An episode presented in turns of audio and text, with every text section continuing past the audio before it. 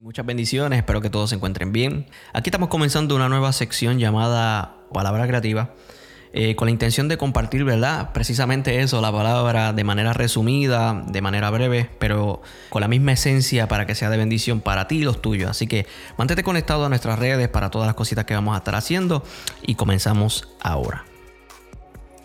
Dios vino a este mundo a cambiar la expectativa en esperanza. Cuando Jesús nació, rompió con la expectativa que el hombre tenía sobre cómo Dios debía manifestar su plan a uno de fe y esperanza, invitándonos a descansar en sus promesas. Oye, no es, no es malo tener expectativas por si acaso, pero cuando se trata de los asuntos espirituales, de los asuntos de Dios, es mejor tener esperanza. Sabes que la expectativa, en cierta manera, es una forma de medir el progreso del hombre de los planes que se han logrado en el transcurso de su vida. Pero a Dios tú no lo puedes medir. A Dios tú no lo puedes limitar o encajonar un pensamiento en el cual nosotros, aunque pensamos que es grande, sigue siendo limitado.